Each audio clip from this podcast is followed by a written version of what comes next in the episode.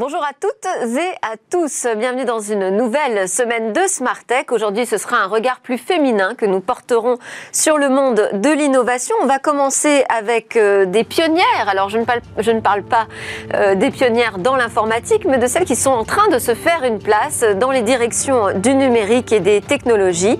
Euh, ce sera d'abord l'interview de Lucie Lofmal qui a participé en tant que témoin à un ouvrage qui sort aujourd'hui à l'occasion de la journée de la il s'appelle Les Digitales. Et nous avons euh, plusieurs témoignages, euh, comme celui de Lucie Hoffman, de femmes expertes euh, qui nous parlent de leur métier qui reste totalement à inventer. Et puis, le cœur de cette émission sera ouvert à deux autres figures féminines qui viendront parler encore plus largement des femmes dans la tech et de ces nouvelles carrières qui sont en train de se construire.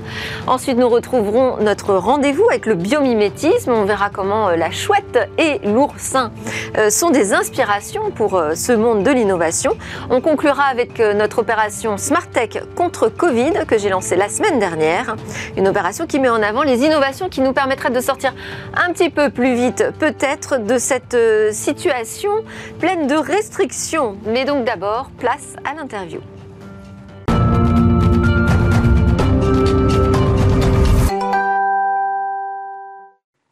Alors on parle des euh, digitales, hein. c'est le nom que euh, vous avez choisi euh, chez Engie pour porter ce projet de mise en avant des femmes dans les métiers du numérique. Bonjour Lucie Hoffman. Vous êtes directrice de la connectivité chez Engie et donc vous faites partie des femmes qui témoignent de leur métier dans, dans cet ouvrage. Je disais que c'était une initiative d'Engie. Déjà, pourquoi se positionner sur ce sujet? Écoutez, chez Engie, nous avons la chance d'être le seul groupe du CAC 40 à être dirigé par une femme déjà. Et il y a beaucoup, beaucoup d'initiatives dans le groupe hein, sur euh, la place des femmes et notamment la place des femmes dans la tech. L'énergie est un secteur technologique et donc euh, nous poussons les femmes à évoluer dans ce secteur-là. Alors c'est vrai qu'il y a peut-être un certain flou entretenu avec ce terme de digital. On ne sait pas trop si on parle euh, du numérique euh, qui est de plus en plus euh, vu comme aussi du, côté du marketing, de stratégie de transformation des entreprises ou des technologies. J'allais dire, si vous me le permettez, Delphine, les deux, mon capitaine. D'accord, très bien. mais euh, je crois que euh, quand le terme technologie, hein, moi j'aime bien revenir euh, aux définitions un peu de base. Hein. c'est l'application de la science aux arts utiles. On disait ça au 19e, les arts étant bien évidemment les techniques utiles. Et c'est important cette notion d'utilité. Et, finalement, la technologie, ça englobe et ça fait converger un certain nombre de choses. Donc, je, oui, je comprends, les digitales, ça peut prêter à confusion. Je crois qu'on est dans une phase de la digitalisation des entreprises et du monde qui est une deuxième phase qui va être beaucoup plus pénétrante dans le reste des autres secteurs. On est parti d'un digital marketing et maintenant on est plus dans un digital industriel. Alors, il y a quelques clins d'œil aux pionnières de l'informatique hein, qui ont marqué les tout débuts euh, euh, du calcul euh, numérique. vous, vous vous considérez aujourd'hui comme une pionnière du numérique?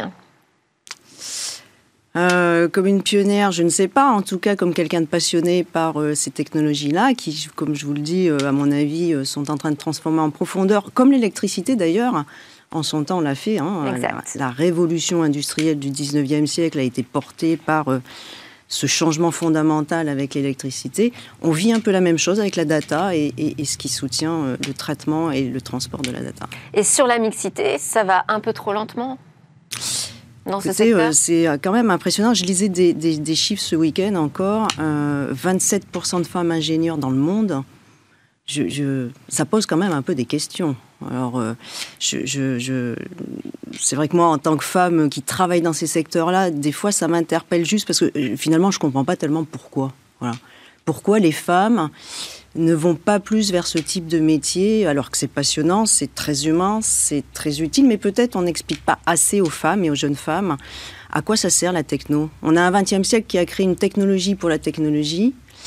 Euh, et peut-être que finalement, euh, on a un 21e siècle où on est plus dans l'usage et l'utilité de la technologie, et ça, c'est important, je pense. Et euh, quand vous dites ça vous pose question, est-ce qu'aujourd'hui, vous sentez que ça pose problème même, cette absence ou ce manque de mixité? Bah, Je pense que voilà, on est 50-50, j'allais dire, hommes-femmes sur la planète Terre.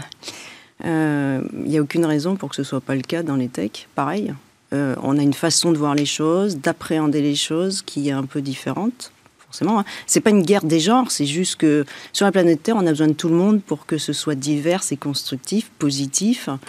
Donc je, je, pense effectivement qu'il euh, y a un petit déséquilibre. Bon, alors comment on pourrait euh, convaincre ces jeunes filles d'embrasser ces métiers euh, euh, du numérique, ces nouveaux métiers hein? Vous dites que 85% d'ailleurs n'existent pas encore de ces métiers du numérique qui transforment la société. Quels sont selon vous les meilleurs arguments qu'on pourrait avancer pour convaincre les jeunes filles de se lancer dans le secteur tech? Écoutez, je pense que, en tout cas, moi je suis pas ingénieur de formation, vous voyez. Donc je suis venue à la technologie dans mon parcours professionnel. Et, je pense que oui, la tech est, vue comme quelque chose de, très technologique, alors qu'en fait, pour moi, la tech, c'est vraiment de l'humain. Voilà, euh, ça nous permet d'aller plus vite, d'avancer, euh, de nous transformer. Euh, et, là, on va avoir quand même, j'allais dire, la pandémie, notamment, dans ces périodes de forte tension. ça ouvre des opportunités exceptionnelles pour finalement changer le cap. Hein. Et je pense que ça, ça va être très très important. Donc les femmes, les femmes doivent s'investir dans ce changement de cap. On a raté dans les précédentes transformations, on a raté le, fait de combler euh, le gap entre les hommes et les femmes. Il ne faut pas rater celle-là. Pourriez nous présenter votre métier, par exemple, pour qu'on le découvre un peu Qu'est-ce que ça veut dire, euh, directrice de la connectivité? Ah, la connectivité, c'est un des piliers euh, de la digitalisation, du digital, avec le big data, euh, avec le cloud, avec euh, l'intelligence artificielle. Et la connectivité, c'est tous les systèmes, toutes les infrastructures qui sous-tendent le transport, enfin la collecte, le transport, puis le traitement de la donnée. Donc vous adressez des sujets comme quoi? Comme les réseaux télécoms? Oui, bien évidemment. Donc j'allais dire vous la connectivité. avec la direction des systèmes d'information? Je travaille dans la direction des systèmes d'information avec le directeur général adjoint en charge des systèmes d'information et du digital pour Engie. Euh, et, donc on voit bien un système d'information digital, c'est ensemble, ça a un sens. Euh, parce, que, parce que toutes ces technologies-là convergent et que euh, avant, avant c'était quand même assez, c'était des domaines assez séparés les nouvelles technologies, les, nouveaux moyens qu'on met en œuvre, les nouveaux outils convergent et permettent de faire plus de choses.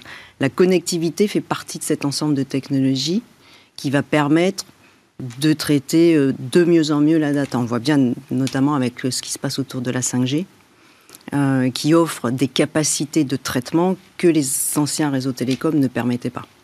Oui, donc là aussi, on voit que c'est un métier où vous avez plein de choses euh, à inventer. Alors, je veux juste signaler que ce guide, il est euh, très rapide à lire. Il est surtout euh, chouettement illustré. Ouais, super. Euh, c'est vraiment euh, voilà très féminin, c'est drôle. C'est drôle. Euh, il y a plein de petites anecdotes. Moi, j'ai trouvé le, format absolument convaincant. Donc, félicitations pour cette initiative et félicitations à Fabienne Legrand pour ses dessins. Merci beaucoup, Lucie Hoffman, directrice de la connectivité chez Engie. Vous êtes la première à témoigner aujourd'hui sur un plateau qui sera 100% occupé par des femmes. Donc, c'est l'heure de notre talk. On va aller creuser encore cette question des femmes, des techs et de leur nouvelle carrière.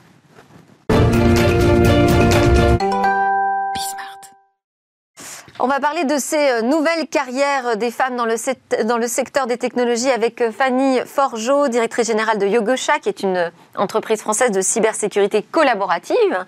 Elle développe et vend une plateforme s'appuyant sur une communauté de hackers éthiques.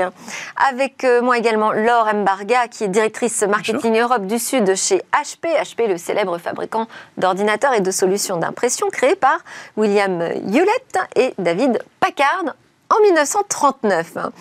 Euh, alors, d'abord, on va commencer ensemble. Fanny, vous êtes docteur en sociologie et vous avez rédigé une thèse sur l'efficacité des politiques publiques d'égalité hommes-femmes. Alors moi, ça m'intéressait euh, de connaître quelle était la conclusion déjà de votre thèse. Vous faisiez une comparaison entre la France et les pays nordiques. Tout à fait. Comparaison déjà de, de, l'appareil euh, juridique et de l'appareil politique, et ensuite comparaison de l'efficacité. C'est-à-dire, euh, ben, j'ai étudié des populations avec des caractéristiques égales dans les deux pays. Euh, je leur ai posé des questions, j'ai fait de l'observation dans des, dans des conditions euh, similaires. Et, hum, donc l'idée, c'était est-ce que, euh, avec des politiques différentes, on a des résultats différents Quels sont-ils? Bon, alors, d'un point de vue comparaison des politiques, évidemment, la Norvège est en avance. Et d'un point de vue de l'efficacité, elle est un petit peu en avance aussi. Alors, c'était il y a quelques années, les choses ont évolué en France depuis. Mais les conclusions, c'est que la Norvège et les pays scandinaves, globalement, sont beaucoup plus en avance que nous en termes d'égalité homme-femme il y avait un focus spécifique sur les technologies ou c'était vraiment de manière générale dans tous les secteurs Pas de focus sur les technologies à l'époque, mais sur euh, le monde militaire. Alors, je voulais que vous nous parliez de votre métier aujourd'hui. Euh, alors, comme vous le disiez, euh, je travaille dans la cybersécurité, donc un, secteur dont on entend beaucoup parler aujourd'hui puisque la, la criminalité augmente significativement. mon métier, c'est de diriger une équipe, une équipe de euh, de, hackers, une équipe de, euh, développeurs, euh, mais aussi d'autres métiers, marketing, vente, etc., pour développer et vendre un produit qui est cette plateforme dont vous avez parlé de, cybersécurité. Alors, Laure Embarga, pardon. HP France est assez exemplaire, je dirais, en matière de mixité, puisque vous avez 43% de femmes au comité de direction. pourquoi C'est une exigence qui a été posée par la direction? Alors en fait, euh, je dirais non. En fait, je pense que c'est quelque chose qui se fait naturellement. En fait, cette entreprise a été créée par deux hommes, comme vous l'avez dit, il y a quand même très longtemps maintenant, qui avaient, je pense, au sein de leur ADN, cette volonté en fait qu'une euh, une société se devait d'être responsable. Et donc, je pense que depuis le démarrage, ils ont inculqué une, un niveau d'égalité dans tout ce qui pouvait se faire. Fallait mettre le consommateur, l'actionnaire, le client et la société dans son ensemble comme étant quelque part l'aboutissement en fait de la réussite de l'entreprise. Et je pense qu'en fait tous les gens qui sont recrutés dans cette entreprise, on est recrutés sur des fondamentaux qui sont euh, l'ouverture, et l'altruisme. Et donc, du coup, on arrive avec, euh, bah, je pense, une, un environnement où il fait bon être, bon vivre, bien travailler, et où les hommes ont aussi à cœur de se rendre compte qu'on apporte tous quelque chose à la table commune. C'est pas juste du discours euh, non, de communicant que vous me faites. Non, c'est pas juste du discours. Moi, je viens, je suis une ingénieure à la base, donc en fait, j'ai un parcours technique, euh, mais j'ai découvert dans mes études d'ingénieur qu'on ne pouvait rien faire sans les hommes et les femmes, et donc c'est pour ça que j'ai décidé d'embrasser le marketing après coup. J'ai fait une carrière dans l'agroalimentaire, ça n'avait rien à voir. Euh, j'ai toujours considéré qu'il fallait euh, dépasser en fait les lignes établies. J'ai fait de l'international où on ne s'y attendait pas. Parce que je pense qu'il faut embrasser les choses telles qu'elles sont. Et quand il a fallu, quand à un moment je me suis posé la question, en fait, de rejoindre un autre secteur d'activité, euh, la tech euh, me Donc passionnait. J'étais chez Unilever. J'étais chez Unilever, exactement. Et je me suis dit, mais moi qui suis pas une techie à la base, tout le monde m'a regardé en disant, mais la tech. Et en fait, quand j'ai rencontré en fait et que j'ai passé mes entretiens chez HP, en fait, j'ai découvert en fait la culture de l'entreprise. C'est-à-dire que oui, on a une culture du produit, c'est sûr, hein, voilà. Mais derrière, en fait, il y a une vraie volonté en fait d'apporter autour de la table en fait le point de vue de chacun et le point de vue de chacun est valorisé. Je pense qu'en fait, on, parle beaucoup de diversité. Il y a une énorme diversité cognitive chez HP. On, recherche ça. Alors, on m'a dit que Elisabeth Moreno, qui est la ministre déléguée à l'égalité homme-femme, était issue d'ailleurs de HP. Tout à fait, exactement. Et moi, je vous ai connu à l'occasion d'un événement euh, WIN, Women Impact euh, Network, c'est ça? Exactement. Euh, expliquez-nous ce, réseau, parce que d'ailleurs, la femme qui vous précédait en plateau était également membre de ce réseau WIN. Alors le, le WIN, c'est euh, une, une, initiative. En fait, chez HP, on peut se, en tant que chaque employé peut s'inscrire en fait dans une association qui. Euh, Alors WIN, c'est pas propre à HP. Hein, non, non. Donc justement, Lucie Hoffman qui est chez NG, elle fait également partie de ce réseau. Exactement. Mais en fait, on a, on peut, en fait, au sein de ce réseau, l'objectif c'est de promouvoir globalement la carrière, le développement, en fait, le, le bien-être des femmes dans l'entreprise pour que chacun puisse révéler en fait son, son potentiel. Donc on ne travaille pas en effet seul, on travaille avec d'autres entreprises. On a aussi euh, Microsoft, on a aussi Salesforce, avec lesquels, en fait, globalement, tout au long de l'année, on anime des euh, journées euh, d'activité pour que les femmes puissent se développer un réseau, puissent échanger par rapport aux problématiques qu'elles peuvent rencontrer au quotidien. Et donc, vraiment, l'objectif de ça, c'est de c'est d'avoir en fait des zones un peu euh, franches, je dirais, où en fait on peut exprimer nos problèmes. Mais en fait, dans ces réseaux, enfin nous par exemple au sein d'HP en interne, il y a aussi des hommes qui font partie de ce réseau, parce que en fait c'est aussi ça l'intérêt, c'est que les femmes existent, prennent leur place, mais c'est aussi de montrer en fait en quoi cette diversité est intéressante. Et c'est important aussi d'avoir bah, le sexe opposé quand on parle de cette diversité, mais la diversité va aussi bien au-delà de ça, ça vient de l'inclusion et du développement en général.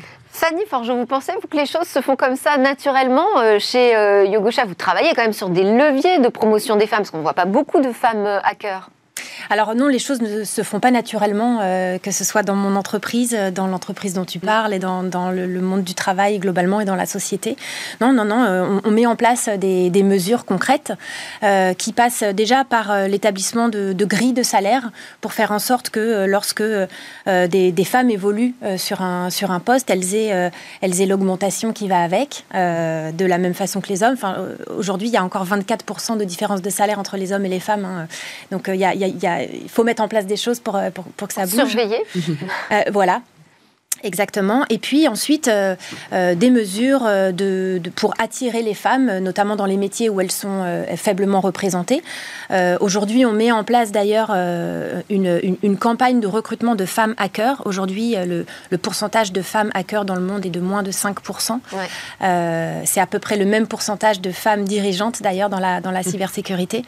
Et donc on met en place une campagne pour attirer des femmes pour participer à un test, ça s'appelle un CTF, Capture the Flag. C'est un test euh, très très technique. Euh, qui, euh, en gros, permet de sélectionner des hackers sur des, critères de, vraiment purement techniques. Et donc, souvent. Et tout le monde peut participer ou c'est uniquement tout le monde peut participer. des jeunes filles qui Tout le monde peut participer, mais on, a des quotas et, et, on a surtout une campagne derrière pour les faire venir et pour leur dire mais on, on, sait qu'il y a des femmes qui savent le faire, donc venez, faites-le, faites-le parce que on a besoin de vous. Et quel est l'argument là encore? Quels sont ces arguments qui peuvent convaincre les jeunes filles d'embrasser ces carrières? Alors l'argument euh, pour, pour être hacker, euh, je crois qu'il est, dans le métier en lui-même. C'est une activité qui est euh, hautement valorisante et, valorisable. C'est un métier qui est absolument passionnant. C'est un métier qui rapporte de l'argent.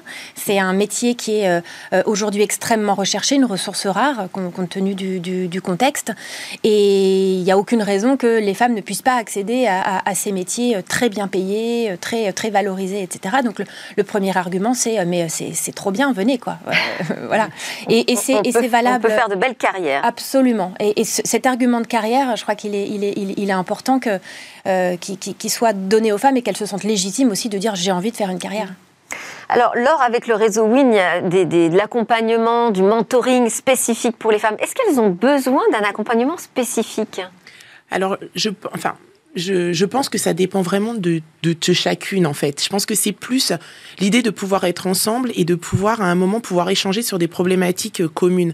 Est-ce qu'on a besoin d'être mentoré? Je dirais que je pense que ça dépend. Il n'y a pas une réponse unique. Je pense que on est toutes différentes euh, en tant que femmes. Je pense que, par contre, c'est intéressant de savoir que si on a besoin à un moment, parce qu'on évolue, parce qu'en fait, on va dire que dans la tech, globalement, HP, on est à c'est 43% de femmes hommes. Donc on est assez euh, équilibré. Après, il y a des secteurs où il y en a peut-être un peu plus, d'autres un peu moins. Et globalement, la pondération se fait là. Mais ce qui est important, c'est de se dire qu'on peut à peu près tout embrasser. C'est-à-dire que la technologie, en fait, on en parlait euh, tout à l'heure, il y a les métiers très techniques où on va euh, voilà, être vraiment sur du développement de produits. Mais après, globalement, il y a une énorme partie de la technologie qui peut être sur des fonctions support, qui est tout sur ce qui est du data. on a parlé ultérieurement de la data qui devient très centrale où en fait les femmes ont tout à fait leur part. Je pense qu'en fait on a rendu certaines fois ces métiers un peu arides. Et donc du coup, les gens ont tendance à penser que euh, c'est pas pour les femmes, c'est pas pour elles. Et je pense que c'est très lié aussi à. Il n'y a pas un problème de force physique, il n'y a pas un problème de disponibilité aux heures nocturnes. Enfin, je veux dire, c'est un travail intellectuel. C'est un travail quand bien même. Enfin, quand bien même. non, mais je veux dire les barrières classiques qu'on peut opposer avec euh, la vie de famille, avec euh, voilà le, physique nécessaire pour assumer certains métiers. Sur le numérique, ça ne se pose même pas. Non, non, non, ça se pose pas. Et c'est pour ça que je pense. Donc que... la barrière, elle est vraiment purement psychologique. Oui. Et du et je pense que ça vient aussi. En fait, je pense que la résultante, quand on dit que KHP, on a 43% de femmes, Il y en a 20% dans les métiers de la tech, 30% dans l'industrie. Globalement, je pense que ça vient aussi en fait des barrières qu'on se met à un moment dans notre parcours éducatif. Parce qu'on va tous à l'école, on apprend tous la même chose, mais à un moment, il y a cette représentation cognitive ou familiale que l'on peut avoir, ou à un moment, je sais pas, en tant que femme, on va peut-être un peu moins vers les sciences que vers les autres métiers. Et euh, voilà, moi, je pense que c'est vraiment, c'est pour ça que le mentoring, c'est aussi des images de femmes qui ont pu réussir dans ces métiers, qui vont être aspirationnelles, qui vont vous emmener, vous porter. Voilà, et ça peut être porté par des femmes, ça peut être aussi porté par des discours euh, d'hommes inspirants. Voilà, moi, euh, moi, j'ai rejoint les métiers de la science et j'ai été ingénieur parce que j'ai eu dans ma famille des hommes qui ont qui pensaient que les femmes pouvaient tout faire.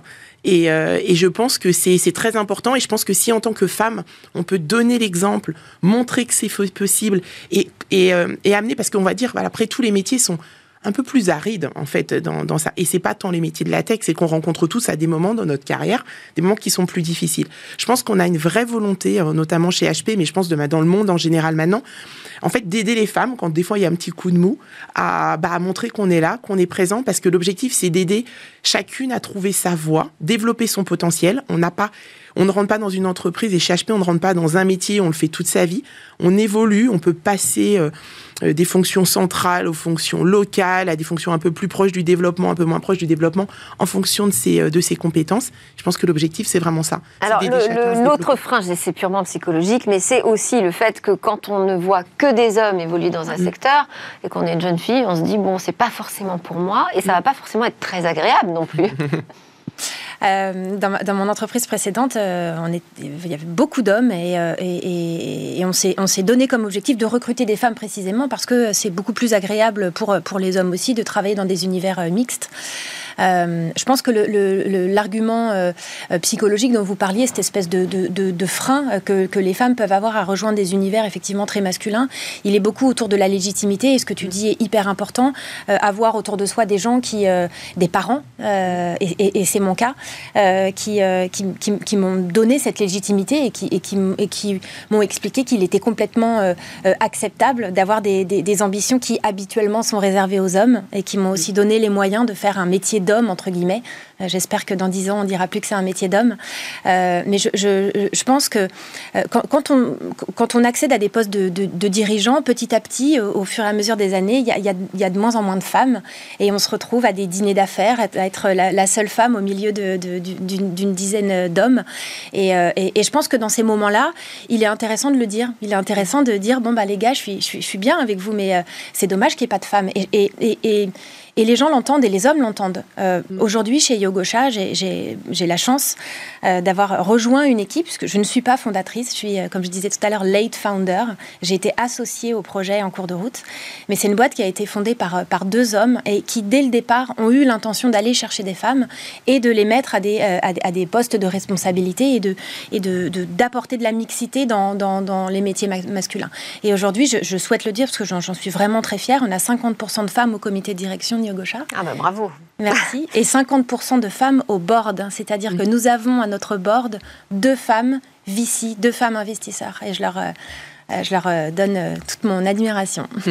Alors, au-delà du principe qui fait que tout le monde a sa place dans tous les métiers, donc la mixité est, due, je dirais, à la société, se pose peut-être déjà aussi le problème de la création de cette société de demain qui passe par les algorithmes, par les technologies, par une transformation numérique, dans lesquelles les femmes sont peu impliquées. Est-ce qu'on voit déjà aujourd'hui des biais qui posent problème ou pas suffisamment de produits conçu, pensé aussi pour intégrer les femmes. Est-ce que vous avez l'impression qu'on est déjà devant ce, mur de biais de représentativité?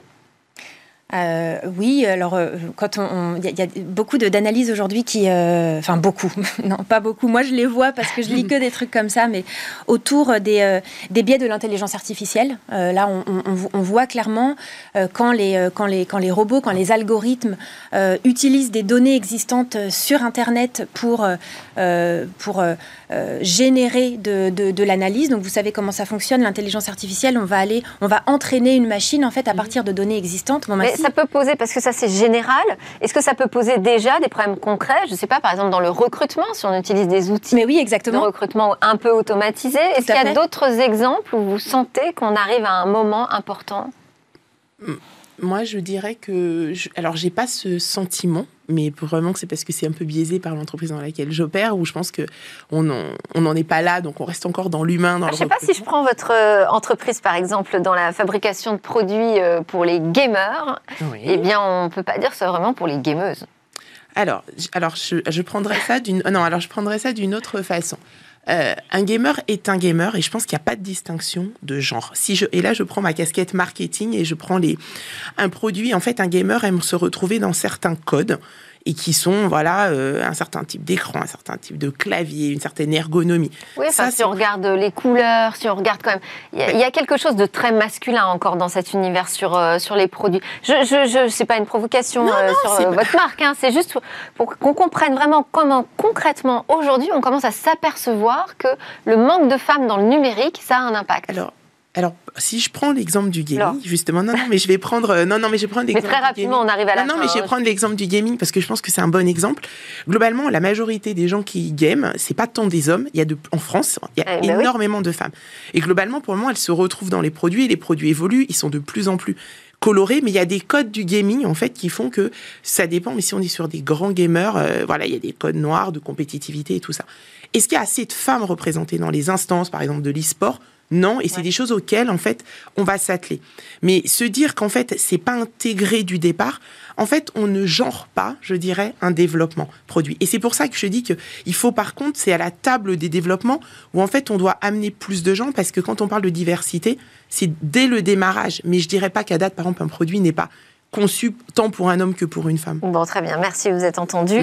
euh, merci beaucoup, Fanny Forgeau, directrice générale de Yogosha et Laurent Barga, directrice marketing Europe Sud chez HP. Euh, juste après la pause, on s'intéresse au génie de la nature et à ses inventions techno qui s'en inspirent.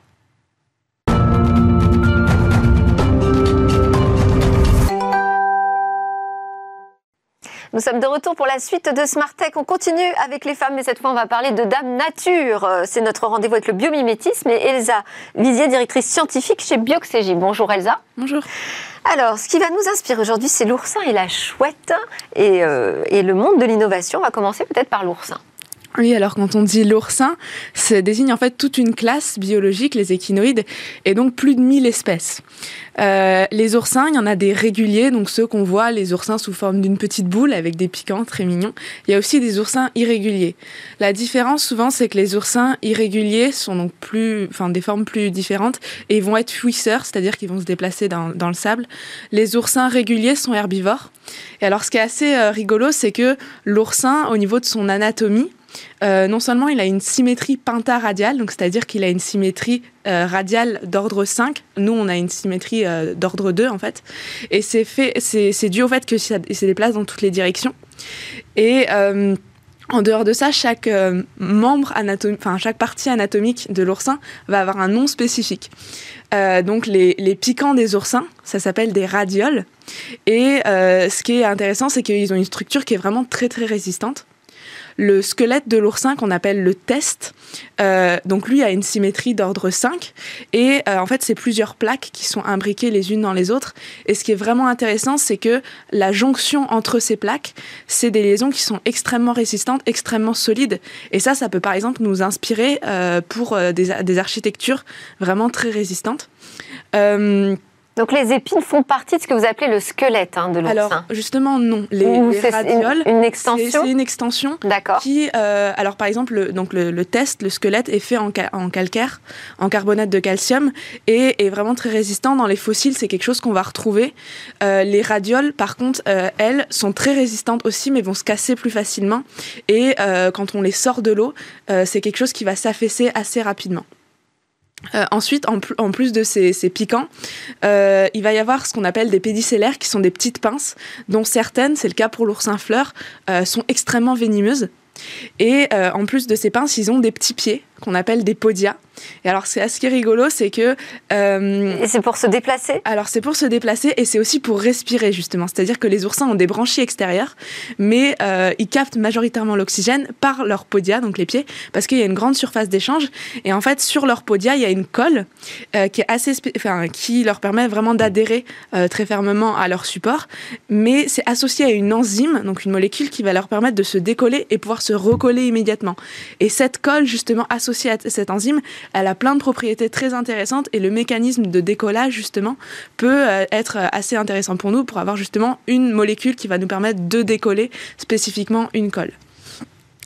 Alors, on va passer euh, à la chouette, aux ailes de chouette plus précisément. C'est ça. Alors, les, ailes de, chouette, euh, donc c'est, euh, on, connaît le, Shinkansen, donc le TGV japonais, qui a le, nez inspiré du bec du martin pêcheur pour rentrer dans les tunnels sans faire de bruit. ce qu'on connaît moins, c'est le fait que les pantographes, qui sont ces espèces d'antennes qu'ont les TGV pour être raccordés au réseau électrique, c'est quelque chose qui va générer des turbulences, qui va générer un bruit supplémentaire. Et quand le TGV est lancé à 320 km/h, ça peut poser des problèmes. Et ce qui a été fait pour justement réduire le bruit et faire en sorte que le bruit ne dépasse pas le bruit d'une voiture, 70 décibels, c'est euh, d'imiter justement la structure des ailes de chouette et en particulier les peignes qui existent euh, au niveau de, l'avant et de l'arrière des ailes de chouette. Donc ça, ça permet de, réduire le son. Mais une autre technologie... Et c'est parce que la chouette a besoin de voler sans se faire repérer? Alors la chouette, la chouette effraie en fait est l'animal volant le plus silencieux avec des micros, c'est indétectable. Et euh, non pas la chouette, mais le hibou grand-duc qui va nous intéresser aussi, non pas pour les peignes qu'il peut avoir, mais pour la morphologie de ses ailes qui sont très allongées et qui ont surtout une structure courbée qui leur permet euh, d'avoir vraiment une très bonne portance et un très bon aérodynamisme. Et ça, ça nous intéresse au niveau des pales d'éoliennes parce que euh, ça permet d'améliorer l'aérodynamisme. Il y a des chercheurs de l'université de Jilin en Chine qui ont reproduit justement l'allongement et la courbure des, ailes des pales d'éoliennes euh, à, partir des, ailes de hibou.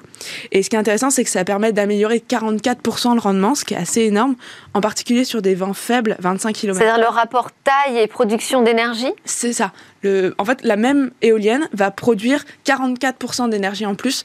Donc, passer sur l'éolienne qu'ils ont testée de 265 euh, watts à 320 watts. Et on peut donc imaginer qu'elle soit un peu plus petite, non? Un peu plus petite ou juste produire plus. Et surtout produire plus à des vents plus faibles. Et ce qui d'autant plus intéressant, c'est que, en fait, les forces exercées vont pas être les mêmes.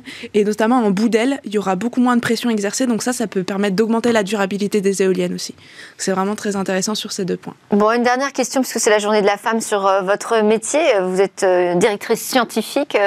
Euh, c'était compliqué pour vous au début de vous lancer dans non. Cette filière, parce que qui est plutôt masculine aussi. Honnêtement, non. Moi, je suis de, j'ai une, formation d'ingénieur généraliste, donc c'est vrai qu'il y a pas, enfin, on est en minoritaire en, en termes de femmes.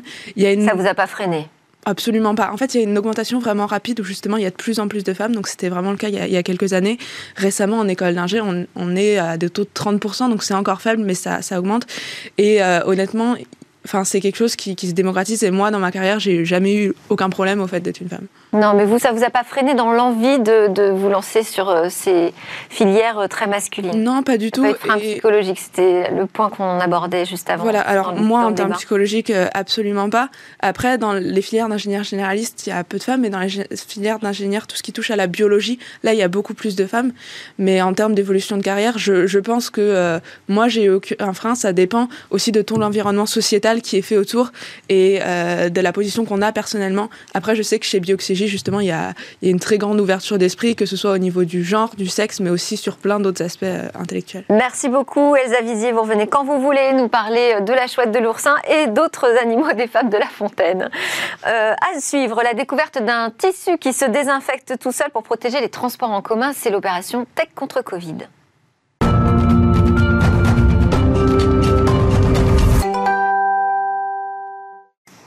Top départ pour notre opération Smart Tech contre Covid. C'est une opération où on met en avant des innovations, des technologies et des solutions qui peuvent nous aider à combattre le virus et à accélérer un certain retour à la vie normale. Bonjour Cécilia. Bonjour. Aujourd'hui, vous allez nous présenter un tissu qui pourrait protéger les usagers des transports en commun d'une contamination Covid. Oui, c'est un tissu en velours apposé sur les sièges directement, capable de s'auto s'auto-nettoyer. C'est pour ça que je vous le présente aujourd'hui.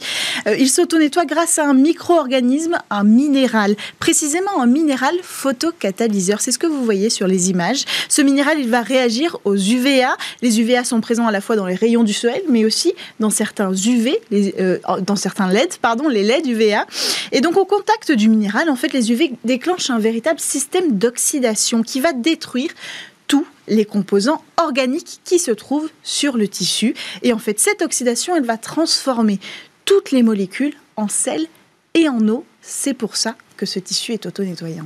Alors ça veut dire qu'il faut avoir une lumière spéciale compatible pour que ça fonctionne? Mais pas forcément, puisque le bus qui traverse la ville euh, a des vitres et le soleil, les UV rentrent à l'intérieur. Par contre, pour les bus de nuit, les trains, les métros, eh bien, il faut effectivement euh, que le LED, déjà en position à l'intérieur du bus, puisque souvent il y a un éclairage, il faut que ce LED soit compatible, que ce soit un LED UVA. Mais il se trouve que 50% des LED utilisés aujourd'hui sont des LED compatibles UVA. Si ce n'est pas le cas, la société Trajet Aoundé, dont nous avons une représentante euh, aujourd'hui, euh, propose d'installer le bon éclairage. Oui, c'est vrai que j'ai oublié de présenter qui était avec nous en plateau. Il s'agit de Laura Lyonnais de l'entreprise Trajet. On reviendra pour creuser cette techno ensemble. Cécilia, la solution, elle est active combien de temps après ce passage euh, au contact des UVA ben, Si le minéral a reçu euh, deux heures d'exposition à la lumière, aux UV, il va être actif pendant deux heures. Ce sera le même temps d'exposition euh, sans recevoir de nouveaux UV. Il sera actif même dans le noir parce qu'il aura encore du travail à faire d'oxydation. Et cette solution, elle n'a pas de durée de vie infinie, il faut le préciser. Sa durée de vie, elle est entre 3 et 5 ans et après, il faut tout remplacer puisque euh, la solution et le tissu euh, sont mêlés, si j'ose dire. Alors, la solution est appliquée au moment de la fabrication du velours. Et ce velours, est-ce qu'il coûte plus cher qu'un velours classique? Bah oui, 10% plus cher.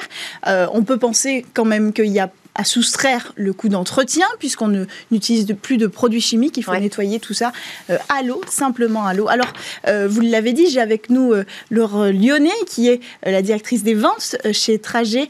Trajet, qui est donc une entreprise qui travaille avec Trajet, avec Aoundé. Donc, c'est Trajet Aoundé qui est à l'origine de cette solution. Et ce qui est assez intéressant dans votre histoire, ce que vous m'avez raconté, eh bien, c'est que cette technologie, elle, elle existait déjà avant la crise sanitaire. Et donc, quand la crise est arrivée, vous avez fait quoi? Vous avez fait des tests, vous vous êtes rendu compte que c'était compatible contre le Covid-19 et donc vous avez appelé vos clients leur disant bonne nouvelle, euh, on a déjà la solution qui est installée chez vous contre le Covid? Oui, c'est ça exactement. On a développé cette solution il y a environ 5 ans et on s'est rendu compte, alors quand on a développé cette solution, c'était vraiment pour qu'elle s'auto-nettoie. Oui. Et on s'est rendu compte il y a un an que du coup ça tuait aussi les bactéries et les virus. Et quand on a fait ces tests, on a, bah, effectivement, on a déjà on a appelé nos clients pour leur dire euh, que nous avons trouvé une solution et mm. qu'ils peuvent, euh, peuvent directement nous la commander, il n'y a aucun problème.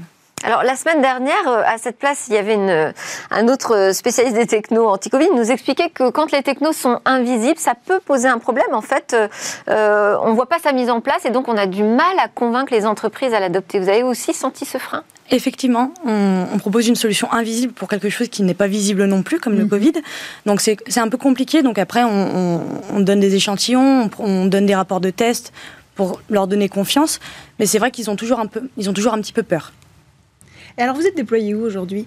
Alors on fait toute la France et on fait aussi des pays étrangers via des constructeurs français. Par exemple, avec Alstom, qui est un constructeur ferroviaire français, nous équipons euh, la ville de, de, Dubaï, de Sydney, euh, avec nos produits en plus euh, anti-Covid, antivirus, antibactéries. Alors vous êtes venu avec un équipement, mais j'aimerais bien avoir une démonstration de, de, comment ça fonctionne. Exactement. En fait, nous avons pas développé qu'une solution euh, auto-nettoyante en antibactérie. Nous avons développé un lot de solutions. Par exemple, nous avons également une solution déperlante. de l'eau en plateau, attention. Ça sera, je vais en mettre un tout petit. Ouh là là, parfait. Et donc, par exemple, là, on a un velours qui est complètement déperlant. Oui, alors. Aucun liquide. Je sais pas si on s'en rend compte, mais dans le velours. Effectivement, on voit que l'eau n'est pas du tout finalement absorbée par le tissu. C'est ça. Il n'y a aucun liquide en fait qui traverse le velours, tout reste en surface et puis vous avez qu'à mettre un petit chiffon, un petit mouchoir pour enlever l'eau et il est complètement sec. Donc là, c'est une des, diverses solutions que nous avons développées hmm. pour les transports publics. Bah alors justement, vous parlez de diverses solutions. Cette solution-là, avec ce minéral à l'intérieur du tissu, on pourrait imaginer l'utiliser en dehors de ce tissu-là pour l'appliquer sur d'autres surfaces et avoir euh, une surface partout auto-nettoyante. Ça permettrait de tout réouvrir finalement. Hum, alors c'est ce qu'on propose déjà, puisqu'on propose cette solution en, version spray, mhm. entre guillemets. Donc après, c'est avec une machine spéciale, etc. Et on propose d'équiper de, carrément l'intégralité du véhicule. Donc ça veut dire que le véhicule entier n'aurait plus le besoin d'être désinfecté au Covid. Exactement. Et donc, on a déjà réalisé les barres euh, auxquelles on peut se tenir, euh, par exemple, quand on est debout dans le bus. C'est ça. Et on a réalisé cette expérience avec notamment Île-de-France Mobilité, Paris, avec Transdev et Keolis, où on a équipé quatre véhicules. Donc là, c'est et on le sent pas du tout au contact, pardon. Non, complètement. On le sent pas du tout. C'est complètement invisible. Donc en fait, c'est liquide et ça va sécher. Ça va créer, un, on va dire, un film protecteur, mais c'est pas visible à l'œil nu. Vous ne pourrez pas faire la différence. Cécilia La prochaine étape, c'est quoi? Les salles de cinéma? Oui. Les salles de théâtre? Exactement. On, vend, on fabrique et on vend aussi du velours pour les sièges et euh, les rideaux de théâtre. donc le but aussi, c'est d'équiper tous ces velours et d'équiper les salles de théâtre. Et de opéra, cinéma, pour, euh, pour ouvrir, euh, on va dire, la culture à tous. ben alors vivement. Alors qu'est-ce qui fait que c'est pas encore en place? Alors c'est des projets qui prennent du, qui prennent du temps. Donc euh, équiper un véhicule, mm. équiper même des, des, des, théâtres, des opéras, ça prend du temps. C'est des projets sur 2-3 ans. Donc c'est vrai que dans l'immédiat, euh, c'est pas, on va dire que c'est pas, pas trop possible, mais par contre, on a divers projets où justement on équipe avec, on va équiper avec nos solutions. Donc d'ici un an, il y aura de nouveaux changer. de tissu, je veux bien que ça prenne du temps, mais s'il s'agit de passer un spray, euh, ça semble un petit peu plus rapide comme euh, option. Les, les budgets, c'est compliqué. Est-ce qu'il y a beaucoup de concurrence en ce moment? Est-ce que vous voyez beaucoup de concurrence sur votre secteur qui propose des solutions qui permettraient de sortir la crise de la crise plus vite? Alors, avec des produits tech anti-Covid? Sur euh, sur notre marché du coup du transport public, nous sommes les seuls actuellement. On, sait également que nos, que nos concurrents essayent de, développer aussi des solutions euh, anti-bactéries, anti-Covid, mais pour l'instant, nous sommes les seuls. Après, c'est vrai qu'on a beaucoup de demandes d'autres divers milieux aussi qui, euh, par exemple, euh, des vêtements ou même des masques qui demandent nos produits. écoutez, Laura Lyonnais de l'entreprise Trajet, on vous souhaite d'avoir encore plus de concurrents, c'est notre vœu, ici dans Smartech. merci beaucoup d'être venu nous faire cette démonstration en plateau. Merci Cécilia Sévry pour cette découverte Techno contre Covid. Merci à tous de nous avoir suivis. J'espère que vous aurez apprécié cette édition euh, féminine. Euh, demain, je vous donne un rendez-vous un peu particulier également. On aura en plateau euh, des témoins qui viendront nous raconter comment ils se sont retrouvés victimes de la fuite de données de santé massive qui a touché la France. On aura notamment un, hacker avec nous également en plateau. voilà, à suivre tout de suite le Lab, le rendez-vous pitch, les entreprises du numérique.